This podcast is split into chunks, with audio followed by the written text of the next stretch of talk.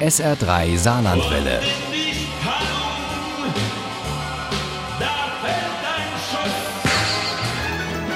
Der Krimi-Tipp. Morgen ist schon der vierte Advent. Weihnachten naht mit Riesenschritten und wir passen uns dem auch mit dem SR3 Krimi-Tipp an. Elke Pistor hat ein besonderes Händchen für Weihnachtskrimis. Ihr neuester heißt Kling und Glöckchen und Uli Wagner hat ihn mit Vergnügen und Vorfreude gelesen. Privat ist Weihnachten für Elke Pistor etwas Besonderes. Eigentlich hat sie mit Deko nämlich nichts am Hut, aber wenn es auf Weihnachten zugeht, dann ändert sich das radikal. Es ist so, dass wir jeden Sonntag immer ein bisschen mehr aufstellen, hinhängen, bis dann zu Weihnachten unsere ganze Wohnung ein bisschen aussieht wie ein Dekoladen. Zum Beispiel wie Kling und Klöckchen. So nämlich heißt der Laden, in dem der gleichnamige Krimi hauptsächlich spielt. Dort gibt es alles, was das Dekoherz begehrt. Krippen in allen Größen, Farben und Materialien, Baumschmuck in jeglicher Form, mit und ohne Glitzer, Deko aus Glas, Holz, Metall. Der Laden brummt, deshalb hat Irma Kling, die Besitzerin, auch Janne Klöckchen als Hilfe angestellt. Die junge Frau aus der Generation Z, die schon x Praktikumsstellen hatte, liebt Weihnachtsdeko. Doch dann findet Janne Klöckchen eines Tages ihre Chefin regungslos auf der Kellertreppe. Wenn Irmgard Kling tot war, würde das Kling und Glöckchen geschlossen. Und deshalb bat Janne, die auch mal ein Praktikum bei einem Bestatter gemacht hat, ihre Chefin fachgerecht im Keller auf. Das Weihnachtsgeschäft muss ja weiterlaufen, die Kundschaft ist doch darauf angewiesen. Ich brauche einen neuen Josef. Unserer ist kaputt gegangen. Er ist runtergefallen und nun der kopflose Josef. Janne, die die innere Zerrissenheit durch äußere Ordnung wettmachen will, sieht, dass die Container im Hinterhof völlig durcheinander geraten sind und findet quasi im Müll eine weitere Leiche, diesmal die einer jungen Frau.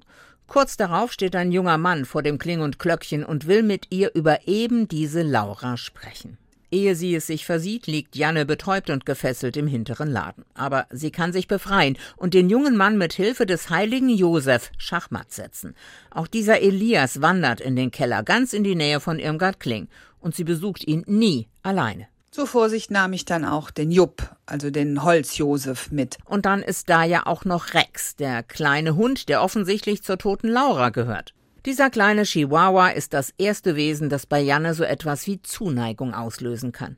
Er hatte sein Frauchen verloren und dank meines Einsatzes und der Kraft des Jups auf unbestimmte Zeit auch kein Herrchen mehr. Elias hat auch etwas Anziehendes, findet Janne Klöckchen, aber sie hatte noch nie einen Freund und braucht sowas eigentlich auch nicht. Wie wird aus einem manchmal sehr absonderlichen Einzelgänger ein Mensch, der auf einmal sein Herz und sein Leben öffnet für andere. Und das ist für mich auch so ein bisschen die Weihnachtsbotschaft. Janne weiß nicht, ob Elias nicht doch Laura im Hinterhof gemeuchelt hat. Da will sie später drüber nachdenken. Jetzt braucht sie dringend Futter für Rex und will das aus Elias Wohnung holen. Auf dem Sofa in der Wohnung saß die tote Laura. Dass das nicht geht, ist Janne durchaus klar. Sie selbst hatte ja Laura tot im Hof hinter Kling und Klöckchen gefunden. Hatte dieser smarte Elias, wer weiß schon, was der alles getan hätte, wenn Janne ihn nicht mit dem Jupp, dem Holzjosef Schachmatt gesetzt hätte.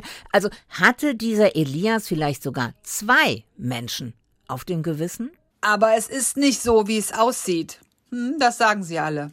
In Kling und Klöckchen von Elke Pistor ist vieles tatsächlich nicht so, wie es aussieht. Da wären ja auch der ganze Charme und die Spannung weg und es bliebe nur die Deko, die es allerdings auch in sich hat. Kling und Klöckchen ist ein Krimi, der ans Herz geht, ganz viel schwarzen Humor hat, zu Tränen rührt, aber auch Lachsalven auslöst. Eine Weihnachtsgeschichte mit Tiefgang. Frohes Fest. Kling und Glöckchen von Elke Pistor ist bei Emmons erschienen. Das Taschenbuch hat 240 Seiten, kostet 12 Euro. Das E-Book gibt es für 9,49 Euro. Ohne Krimi geht die Mimi nie ins Bett.